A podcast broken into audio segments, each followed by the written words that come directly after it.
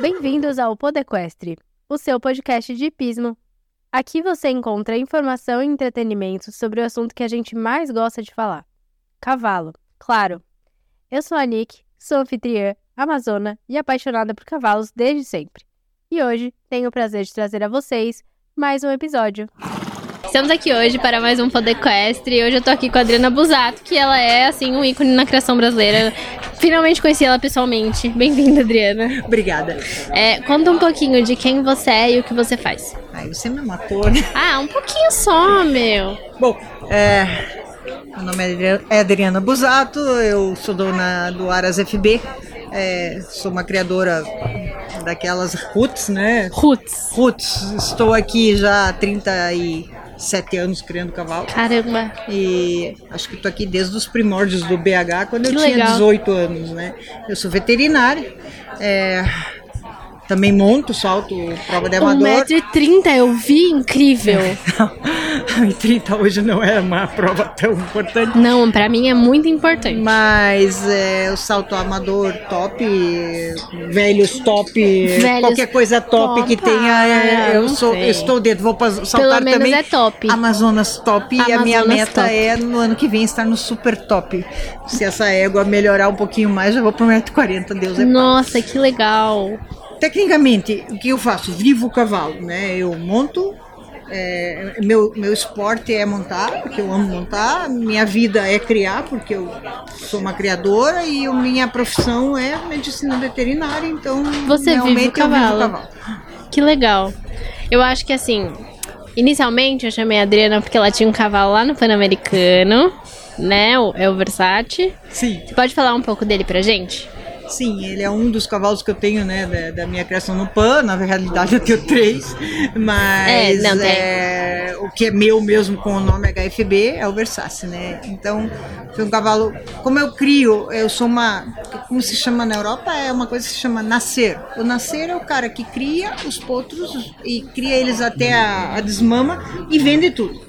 É, eu não tenho condições na minha propriedade de desenvolver os animais, trabalhar os animais, ter pista. Entendi. Então, assim, é, você tem que fazer bem o que você consegue fazer bem. Sim. Então, eu não tenho condição de fazer todas as etapas, eu escolhi a etapa que eu mais gosto, que é a inseminação, nascer, fazer as coisas, né? Isso pra mim é interessante. E tem gente que odeia essa parte de ter que, pelo amor de Deus, ah, inseminar égua, ah, correr atrás de problema, ai, parto, isso tudo. Tem gente que odeia. Prefere comprar o potro desmamado Sim. e pronto. Né? Já vê a carinha, já vê que cara tem, já vê que é sorriso, já, ah, já vê que é certinho, já vê o tamanho.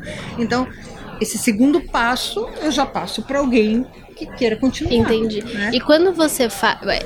Pelo que eu conheço de você, você faz estudos de genética para os melhores cruzamentos. Inclusive, eu já, já, já dei a minha iniciativa para ter uma consultoria da Adriana. Como é que funciona essa parte? Você já faz os cruzamentos já pensando, sabe, meio que sabendo que os cavalos vão chegar num altíssimo nível?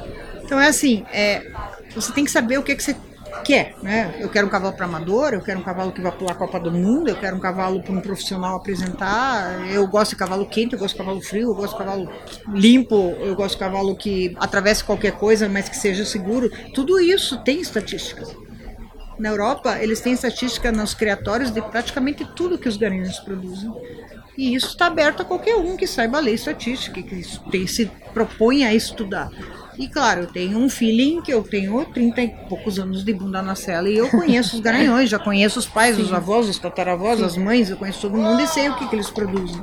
Então, além disso, eu estudo muito, não é só no, ó que lindo, gosto desse cavalo. Aham. Eu vou ver o que, que o avô dele fez, a avó, a mãe dele fez, ah, ah, e eu vejo essas estatísticas, e daí quando a pessoa me entrega uma égua para eu estudar, eu vou atrás de todo o background dos pais, da avó, da mãe, tudo que eu consegui encontrar dessa égua para ver se ela é uma real, um produto real da, da genética dela ou se ela tem alguma coisa diferente. Porque às vezes é uma linha que dá só limpos e essa égua chuta um pau lazarento. Mas por quê? Porque talvez o cavaleiro seja ruim, ou talvez é, é, aconteceu alguma coisa na vida Falando dela. português real para as pessoas É, aqui. é, então, sim, é, pode ter várias razões para não a genética não bater com o que você está esperando ali, né? Então daí quando eu descubro por quê, aí eu já sei que cavalos que eu posso usar para melhorar aquilo para aquela pessoa. Não é que todo, todo cruzamento que eu faço, ah, eu vise um cavalo do Pan-Americano. Eu cruzo um, um cavalo para aquela menina que quer pular um metro com um cavalo seguro. E eu vou fazer para ela e vou conseguir um cavalo que. Uma boa. É, como é que eu vou dizer? existe uma grande chance disso acontecer, porque é estatístico o que eu vou fazer, Sim. não é no chutômetro.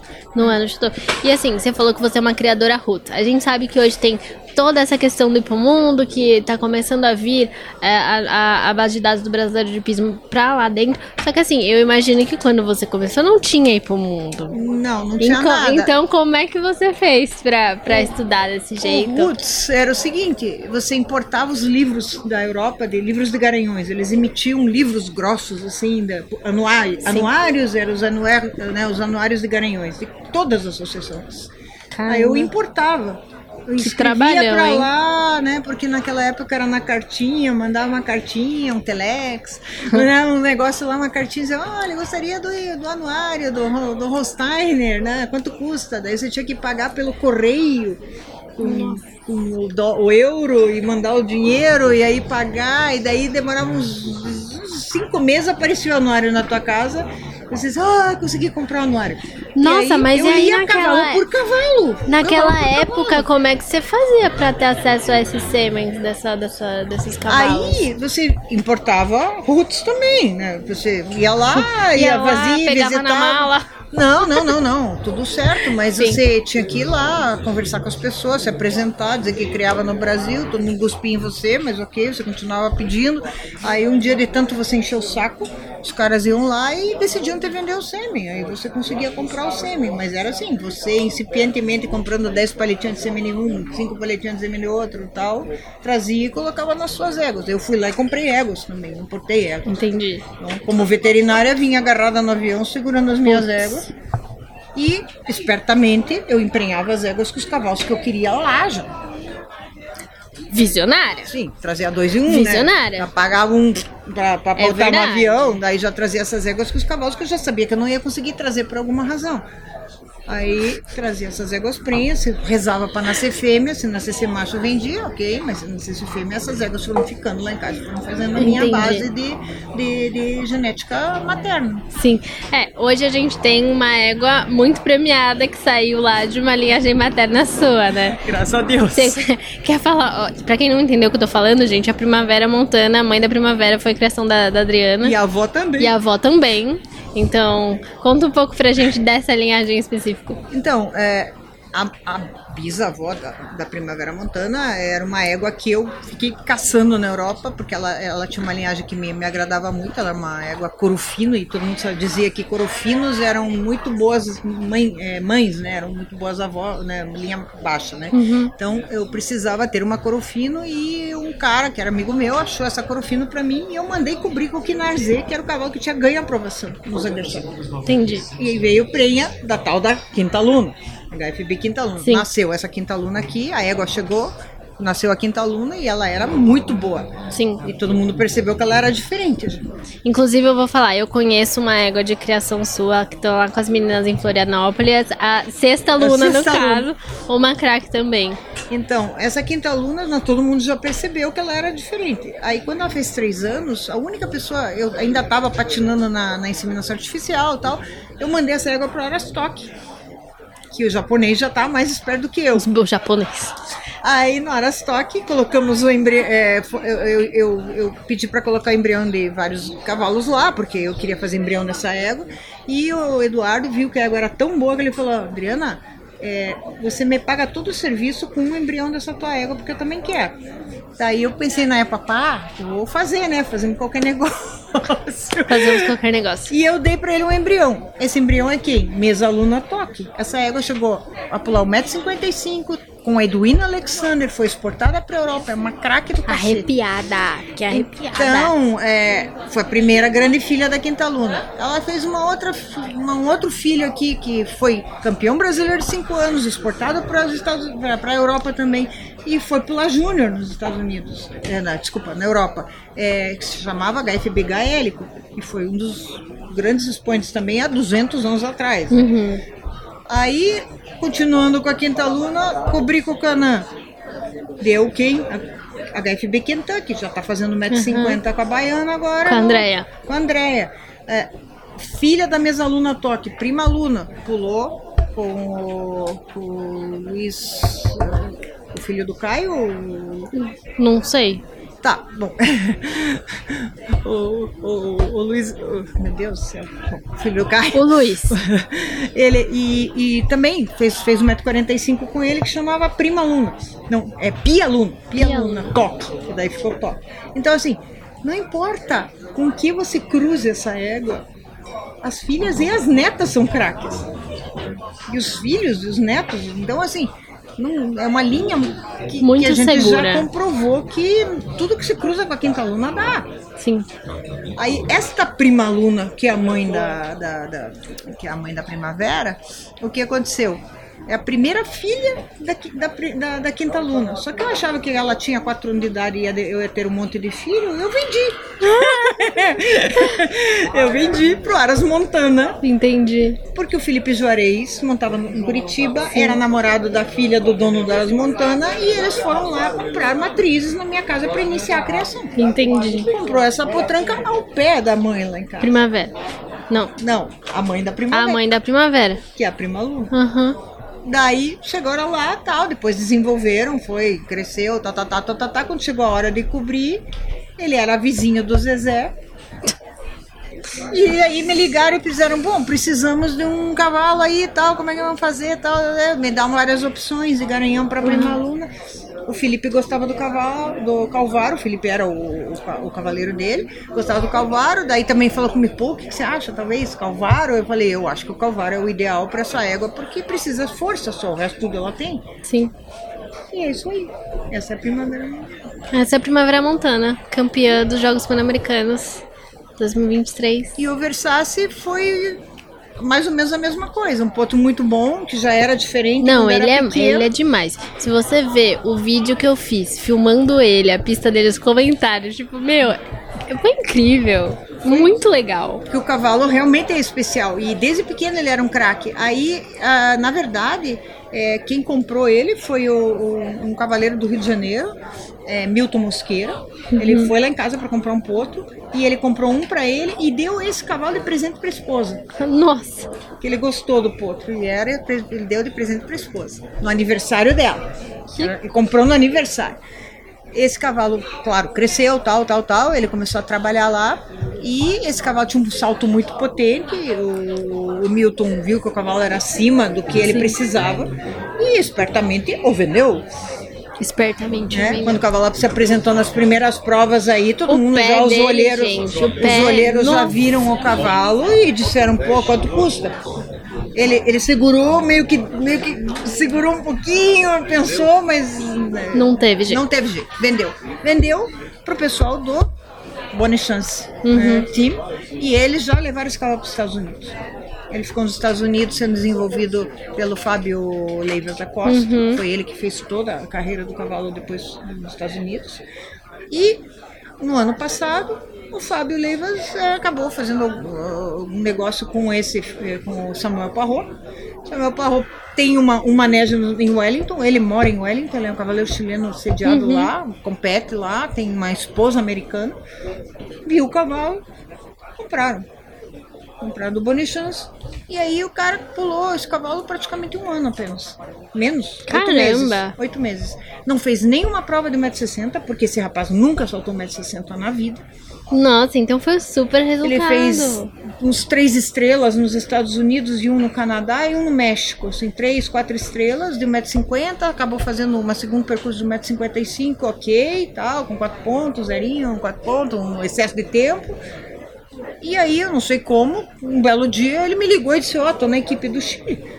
Eu disse, uau, que tesão! Sim. Daí ele falou, nossa, tô na equipe do Chile, o cavalo tá pulando muito, nós vamos pra lá. Daí eu falei, sim, mas você vai treinar? Ele, não, eu vou do jeito que eu tô, porque eu não tenho mais, não tem mais Não tem prova mais pra fazer.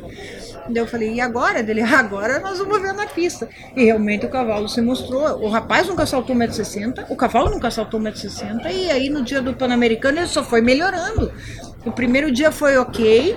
É, lento, dia, ele é. meio cagado ali. O segundo dia teve um zero. Segundo dia meteu um quatro pontos no último, que foi uma lástima na primeira passada, que ele Sim. deu um tec tenebroso na Sim. vara, agora caiu. Segundo, segundo percurso soltou melhor ainda, Sim. meteu o clear, a arquibancada da- do Chile Não veio é, eu, abaixo. tá, eu tava, eu tava lá. Eu, eu gritei também pra ele. A arquibancada do Chile veio abaixo. E aí eu chorando que nem uma louca na- na- na- do outro lado lá, né? Que nem uma Que retardada. demais. E, e aí ele conseguiu classificar para a final. Sim. Na final, tudo bem, fez duas faltas, mas pulando maravilhosamente bem, né? Tipo assim, não foi assim, ah, Ué, duas é faltas de bicudo, foi de total inexperiência Não, da dupla. E o percurso também Não, tava super monstruoso, né? exigente. Ele fez uma né? falta na primeira e uma falta na segunda. Tava, né? Sim. Tava imenso. Então, assim, é, e depois eu fui falar com o Samuel lá embaixo, ele falou, as duas faltas foram minhas. Eu fiquei meio assim, Não meio que titubeei, Aham. e aí tinha que ter apertado mais ele para terminar e cobrir, ele ficou me esperando e aquilo não, ele fez as faltas. Mas Quantos assim, anos tem esse cavalo? esse cavalo tem 11. Jovem. Jovem, jovem, jovem, porque, até porque ele não estava fazendo essas provas ainda. Exato. E o terceiro cavalo, Texas do Rincão, é a reserva do, do CC. Sim. É o nosso cavalo de reserva do Ah, é CC. da sua criação também? Não é minha criação, mas eu- o Garanhão fui eu que criei. Ah, Então, assim, é, o Garanhão é um cavalo do exército. Na época que o exército aprovava seus próprios garanhões, eles foram lá em casa e adquiriram o pai dele, que se chama Codex One, HFB Codex One. E esse cavalo foi pro exército. E ele tinha muita boa movimentação, é um cavalo muito chique. E aí o que aconteceu? Eles cobriram um lote de éguas de CCE lá, com bastante puro sangue inglês no papel, para eles conseguirem fazer bons cavalos de cross. Sim. Porque o que faltava neles, eles eram bons de cross, mas eles não tinham o balanço para fazer o adestramento, eles tinham muita nota ruim no adestramento. Aí esse cavalo ajeitou o Que balanço legal. do da- da- né, E daí um desses filhos, tem vários que são muito bons, não sei se é, inclusive bons saltadores também, ele prova com, com- com o pessoal do exército.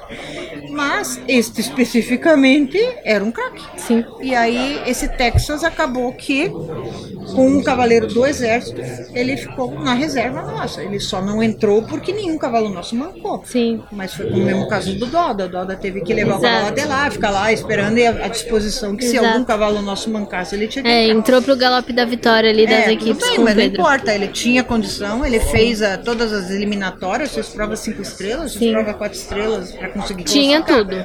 Então tava ali. Sim. Então, tecnicamente, é, foi uma coisa assim. Eu nunca imaginei nos meus sonhos mais loucos de ter três cavalos da minha genética, né? Não necessariamente da minha criação, mas da minha genética. Se eles não, se eu não tivesse feito ou o pai ou a mãe, esses cavalos não existiriam. E como minha- você se sente vendo isso? Que, qual é a sensação? Porque de- deve ser uma realização, assim, muito louca. Pelo assim, Olha- o pouco que a gente conversou, já percebi que você gosta muito de cavalo, Sim. vive muito, e tá, tipo, realizada com isso que tá acontecendo.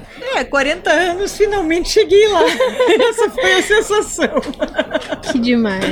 É, porque você diz, nossa, tenho 60 anos, quase 60 anos de idade, né? Eu faço 59 na semana que vem. E desde os 14, lidando com o cavalo, tentando né, melhorar, estudando, estudando, estudando, estudando lá as revistinhas e Sim. vendo o cavalinho e puta, como importando livrinho, é, estudando, aprendendo, isso aqui. E finalmente cheguei à conclusão que alguma coisa eu aprendi Sim. e que eu pude dar uma, como eu vou dizer, uma, alguma coisa para a criação do cavalo nacional. Sim. né? Não. Todos esses anos não foram Mas assim, vão, isso entendeu? foi assim, imprescindível, já é muito notável tudo que Então você a, a minha realização é ter criado o BH durante todos esses anos e realmente ter chegado lá com vários, né? Não, tem- não são só esses cavalos que chegaram na Não grande, é mas um, porque foi sorte. É chegar com vários cavalos em provas boas aí, os, os clientes voltam, a- os cavalos vão bem, isso significa que você chegou no que você se propôs, né? Então é, dá alegria pra pessoa que comprou a porra do cavalo. Sim. Bom, agora vou mudar um pouco o viés da conversa, mas eu quero saber. Você falou que é a Amazônia. E Sim. você gosta dos seus cavalos pra você montar como? Bom, você vai perceber que eu não monto cavalos meus. Você não monta cavalo seu? Não, porque não dá tempo, eu vendo Não tudo antes.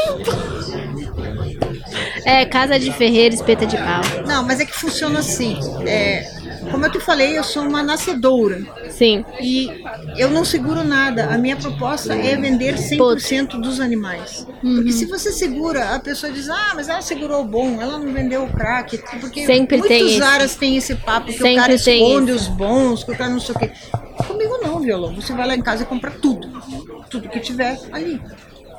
Claro, uns vão ser mais caros, outros vão ser mais baratos, mas você vai levar o que você quiser. Eu não escondo nada, não seguro nada. Até porque eu não gosto de fazer cavalo novo. Então o que acontece? Tô passando na frente, gostei. Esse cavalo tá na pista, gostei. Acho que vai dar pra minha montada. Quanto custa? Vou lá, experimento. Se o cara me vender, é meu. Não quero saber quem é. Alguém já fez pra mim. Sim. Já tá resolvido. né? Hoje eu monto uma égua Aras Agrumem. Antes eu montava uma égua importada, cela francesa, com outro caboclo trouxe aí. e Tá. E é isso, deu eu certo. vi ela passando e achei legal e comprei. Então, assim, o meu esporte é minha diversão. Ah, então, Então eu levo de uma maneira ali. completamente diferente. Eu Entendi. não preciso ganhar dinheiro com isso aqui. Eu vou comprar um cavalo que eu vou pegar o dinheiro e jogar Vai na se privada. divertir. Entendeu? Esse dinheiro não volta, eu não vou vendê-lo, não vai acontecer nada. Adorei. Esse é o dinheiro que peguei, joguei pra cima e se der sorte que eu ganhe as provas com ele, ótimo. Se o cavalo morrer três dias depois, que pena. Perdi todo o meu dinheiro e o cavalo morreu. Acontece. Né? Agora, a minha criação é um negócio. E eu sou muito profissional no meu negócio. Exatamente. Então, isso é outra coisa. Esse troço tem que se pagar, entendeu? E o dinheiro do cavalo para eu pular, Aí é é outros lugares e é outra coisa. Sim. Se eu fiz, se eu fosse professor universitário e tivesse o cavalo pulando e usasse meu dinheiro para comprar cavalo. Sim. Não tem nada que ver com o meu negócio. Nunca vou tirar um dinheiro da minha propriedade, do meu giro, para comprar um cavalo para pular. Jamais. Porque vai contra o, o negócio. Muito bem. Então, assim, você falou também que você tá há bastante tempo aqui no, no pessoal do BH, já entendi. Então, provavelmente tá desde o começo dos festivais. Queria... acho que desde o primeiro. Nossa! Ó, eu tô aqui a- vindo a três só, esse é o terceiro, então assim, estou começando agora. O que você acha que evoluiu tanto no festival como na raça nesses, nesses 18 anos aí de, de festival que Meu a gente Deus tem? do céu. Nossa, primeiros festivais eram na, no Parque da Água Branca, era uma loucurada. É, gente pra tu que era lado, as provas naquele piso maluco, é, não tinha estrutura, não tinha cocheira, aquela maluquice. E mesmo assim a gente achava lindo, se divertia um monte.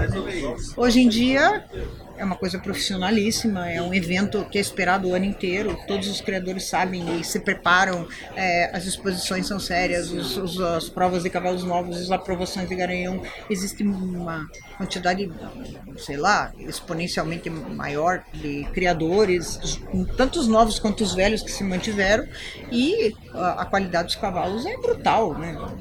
O cavalo, qualquer cavalo, qualquer cavalo que você compre BH no Brasil, tem condição de fazer 1,30m, se ele for fisicamente apto. Porque os pedigrees são, já são, já são fechados, não tem mais coisa mais ou menos. Todo mundo, todo mundo cria Mas isso, de quantos anos pra cá?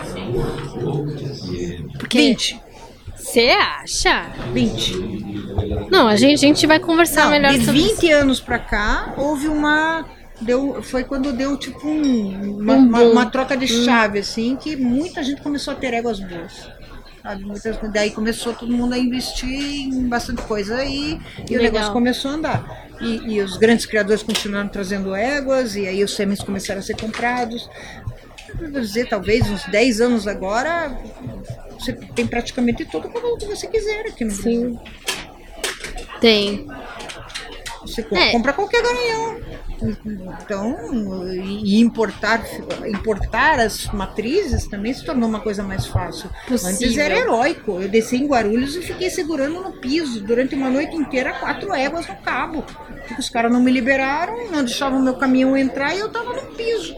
Segurando quatro éguas que tinham desesperados que estavam. Os caras tiraram o container porque precisavam do container e largaram lá.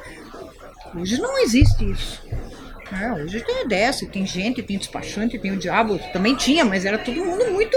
Amador. Deus, nós éramos Era muito amadores nível titânio, assim. Titânio. E dava tudo certo, mas louco era isso. Não acontecia nada. A gente achava que era assim e tava tudo bem. Gente, que loucura. Não, então, E você oferece essa assessoria com toda essa sua expertise de muitos anos. Conta pra gente como é que funciona isso. Eu sei porque eu já conversei um pouquinho com você. Uh, bom, é, a pessoa, se eu puder ver o animal, ótimo. Né? Se está no lugar onde eu esteja, lindo. Se não está no lugar que eu tenho acesso, a pessoa faz um, eu mando um questionário do que a pessoa quer, né? O que ela quer fazer. É, ela quer um cavalo para um metro, um metro dez, um metro cinquenta, quer um cavalo Quer um cavalo para vender, quer um cavalo é, para um cavalo ela. para vender, um cavalo para ela montar, um cavalo para filha, sei lá. Tem que me dizer o que, o que ela quer. Quanto ela quer gastar. Isso também é importante. Não adianta eu viajar na minha cachola e dizer, não, vamos fazer uma Lord Cartag, que tá 5 mil euros a cobertura. E a pessoa diz que, pô, tá disposta a gastar mil. Então, não tem problema. Se, se é para mim que eu quero gastar 500 dólares, eu vou achar no, no, no, no todos os garanhões que tiverem a 500 dólares o cavalo que vai entrar melhor possível na sua época. Não tem problema. Uhum. Não é uma questão de dinheiro, é uma questão de acertar cruzamento. E você acha que a gente tem opções para, entre aspas, todas as faixas de preço? Temos, temos, temos. É, claro, o cara não pode me dizer que quer gastar 500 dólares e quer um cavalo reais. pulando é, 500 reais 500 reais É. e um cavalo que solta GP. E quer, e quer fazer um cavalo olímpico, o que também não é impossível de acontecer, porque você sabe que tudo pode acontecer, né? Sim. Mas, é, em geral, conforme as, as- as, né, os ideais da pessoa aumentam, Sim. os preços vão ficando mais caros, mas isso não, não é uma, uma garantia de que o cavalo vai ser melhor do que o que a gente cruzar com a égua mais barata com o CM500, de Sim. repente pode chegar também. Por quê? Porque hoje todo mundo, todos os cavalos BH têm um sangue bom. Entendi. Não existe um, um absolutamente nada como era antigamente, que E a gente aí- pegava égua de corrida. A gente conversou com a Marília aqui da Holsteiner, ela inclusive deu um exemplo, eu não sei se a gente estava gravando ainda ou não, mas ela falou uma coisa muito parecida com o que você falou. Exatamente, é a mesma coisa que você falou. Ela falou, qualquer cavalo tem esse, essa possibilidade de saltar essa altura. Aí eu falei, ah, mas a minha égua não tem um papel importante. Ela falou, tá, mas você já reconheceu o Cordela Brière no papel dela, então você realmente acha que não vale então, assim, qualquer cavalo, a gente, ela falou, qualquer cavalo que você colocar num cruzamento pensado, não é qualquer um, Sim. vai chegar. Aí eu falei, nossa. E eu aqui desdenhando o papel dela, falando, Não, não. não, mas é que assim, a, a gente desdenha porque hoje, claro, você É, tem hoje, as, né? sim. Hoje contar olha. Blue, É, tem gente que diz não, mas, Balubê com não sei o quê. sim, mas o pai não é importante, as mães são as importantes, entendeu? O pai não importa mesmo. O que importa a mãe. Quantos por cento você acha que é o pai quantos por cento é a a mãe mãe? entra com 60 e o pai uns 40. Então, assim, tá, pode. Às vezes as pessoas desfiam uma quantidade enorme de garanhões no, no pedigree, mas aí eu olho, as éguas são. As mães são de má qualidade. Então, eu digo, olha, nós temos que entrar aqui com um sangue materno melhor. Aí o cara, não, mas eu quero colocar o chacoblu. Aí eu digo, não, não, mas espera aí. A mãe do chacoblu não é tão importante. Vamos colocar, por exemplo, o emerald, porque o emerald é filho da cartina, que é uma égua muito importante, daí a gente agrega uma fêmea importante nesse pedigree. Entendi. Aí a pessoa fica me olhando. Daí eu digo, não, nós temos que melhorar um pouco as mães. Aí é, uns acreditam, outros não, mas é, você consegue dar uma equalizada nas Sim. coisas. Hoje nós já temos pessoas importando éguas filhas das Altíssimo melhores éguas do planeta e já estão aqui no Brasil. Então eu acredito que dos últimos três anos para cá já existe um boom que vai dar assim, tipo assim, é, outro pá, pra cima. Quando essas éguas como essa que Tiverem, estão aqui já vão estar com filhos fazendo alguma Sim. coisa lá, tá? E você acha que tem alguma característica que a mãe passa pro potro e o pai passa pro potro? Tipo, sei lá, o, o potrinho vai herdar o temperamento da mãe e sei lá o Não, que. depende da estatística do pai, porque você, quando você tem ali a. Como é que eu te dizer? Existe uma coisa chamada teste de progênie, né? Uhum. Um, garanhão tem 150 filhos. Desses 150 filhos, os caras estudam tudo. Sim. É, o tamanho da quartela, o tamanho do, o tamanho do casco, a, in- a, indica, a indicação da espada, a- o, de onde sai o pescoço, que tipo de temperamento ele passa. Então, em 100 filhos, eu consigo ter uma, uma boa Estatística. estatística. Sim, é uma dizer, boa bom. Todos são bravos, todos são cagões, todos são, sei lá, não sei, não importa. Aí eu já sei que o temperamento dele passa ou não. Né? Sim. Ou todos pulam como, né, com a mão assim. Então tem lá, 70% põe a mão assim, você chega à conclusão que esse cavalo é positivo. Para mão assim, pô, 70% dos filhos, alguns não, não porque a mãe pode ser mais forte, porque também existe uma prepotência genética, né? Algumas, alguns indivíduos são muito prepotentes, Sim. né? Você vê que o cara tem 10 filhos, 10 filhos são a cara dele. A mãe não. Sai com a mesma É, estrelinha. então esse cara, ele tem uma genética prepotente. E há garanhões que são realmente prepotentes e outros que passam mal menos. Sim. É, e outros que às vezes a mãe fica, os outros ficam com a cara das mães que cruzaram com ele. Então esses cavalos a gente já sabe que é menos, né? E lá na Europa eles já avisam isso pra gente. Aqui a gente tem que descobrir. Entendi. Mas lá eu já tenho isso aqui. Escrito em algum lugar. Porque eu eu tenho uma Estatística. montanha de gente que estuda isso. É, em relação à Europa, a gente ainda cria muito pouco, né? Então. Sim, imagine, nós não fazemos nem, a, nem, nem o que tem na Normandia, que é um estado da, da, Da da França. Nós não temos nem. A Normandia acho que tem 30 mil cavalos nascendo. E aqui nós nascemos 2 mil. Então Nossa, é mas é. Mas a qualidade dos nossos cavalos realmente é, aumentou muito, né? Tem, tem outro, outro patamar. E hoje você trouxe pro festival o quê? Eu vi, dei uma olhada na, na brochura da semana passada, eu não sei se eu vi égua Eu ou trouxe eu. aprovação de garanhão, não é nada seu. Ah, é verdade, se é você é nascente. Realmente. Eu, não, eu só Realmente. trouxe eu. Porque como eu vendo tudo, nada é meu. Errei. Não sabia dessa é informação meu. antes. E tava na minha pauta, desculpa só. Sim, lógico, porque como eu vendo todos os bebês, é o, às vezes é o terceiro dono que está trazendo esse animal já. Não é nem o primeiro, entendeu? Que loucura. Mas é legal. E eu- onde fica eu, seu Aras? Fica em Curitiba. Em Curitiba. Uma cidade chamada Campo Largo, que é 30 quilômetros de Curitiba e eu Hum. tenho asfalto até a porta. Ó, que É delícia. uma maravilha. Chego em 40 minutos da minha casa. Que lá. demais. Muito bem. E o que, que você vê pro futuro da raça? E a sua contribuição nele? A minha contribuição acho que eu já consegui dar, já graças a fez, Deus. já fez. Espero Mas me- vai continuar É, criando. isso, lógico, vou morrer criando, como diz minha mãe. Ela disse: Eu vou morrer e você vai torrar todas as minhas joias em, em pata de cavalo. Eu disse: Com absoluta certeza, minha mãe. Vou gastar todo o meu dinheiro em cavalo o resto da minha vida. Daí ela. Que pena. Que pena. Mas é isso aí. Eu vou continuar comprando fêmeas, vou continuar investindo na minha, na minha criação. Vou sempre ter, tentar ter as melhores matrizes possíveis, fazer os melhores cruzamentos possíveis e usar os garanhões que eu achar que vão funcionar. Posso até errar, mas. né, Estatisticamente, eu acho que eu não, eu não vou errar tanto. Não vai errar tanto. E ah, ah, o que eu acho é o seguinte, que é o que está acontecendo. Estão vindo embriões, a gente já está conseguindo trazer embriões de altíssima qualidade para implantar aqui no Brasil. Sim. Então isso já vai dar um boom. A turma diz que isso vai acabar com a criação nacional, mas eu, não- eu, eu acho que não. Não, não tem nada. não, vai melhorar a criação nacional, porque as pessoas que comprarem esses embriões vão, esses animais vão nascer, vão ser BHs, vão estar trabalhando aqui, vai- se forem fêmeas vão reproduzir, se forem garanhões importantes vão, vão ser reprodutores e vão melhorar a nossa, a nossa genética nacional. É, não não existe o- como segurar o mercado. O negócio é fazer o que tu tá, ir com flow. O Rodrigo da CWB falou uma coisa que eu achei muito importante. Não, não adianta a gente fazer um cruzamento genético perfeito se, do, se da gestação, o nascimento, não corre tudo bem. Também. Porque não tem milagre. Tem que dar comida, tem que, né, lógico, tem que cuidar do, do- do- da gestação, tem que ter uma receptora decente, tem que, tem que ter atendimento ao parto, né? Não vai nascer se de manhã o cara, ó, nasceu aqui, eu acho. Tô vendo aqui a égua nascer, a égua mamando. Não, não é assim que funciona, são muito caros, hoje não tem mais isso. Você tem, inclusive, nichos de mercado, tem pessoas que trabalham só para cuidar de gestação, é, só pa- é, gente para cuidar de parto, gente só para trabalhar com neonato, é, vai, vai, vai agregando, olha a quantidade de gente que vai agregando no mercado do cavalo para fazer esses serviços, é uma coisa genial. Sim. É isso. Uma coisa genial. Muito bom. E pra quem quiser ir atrás do seu Ara, seja pra comprar cavalo ou pra sua consultoria, como é que faz pra te achar?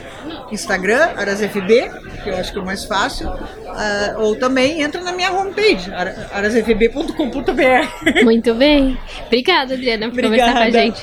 Bom, gente, por hoje é só. Espero que tenham gostado desse episódio do Podequestre.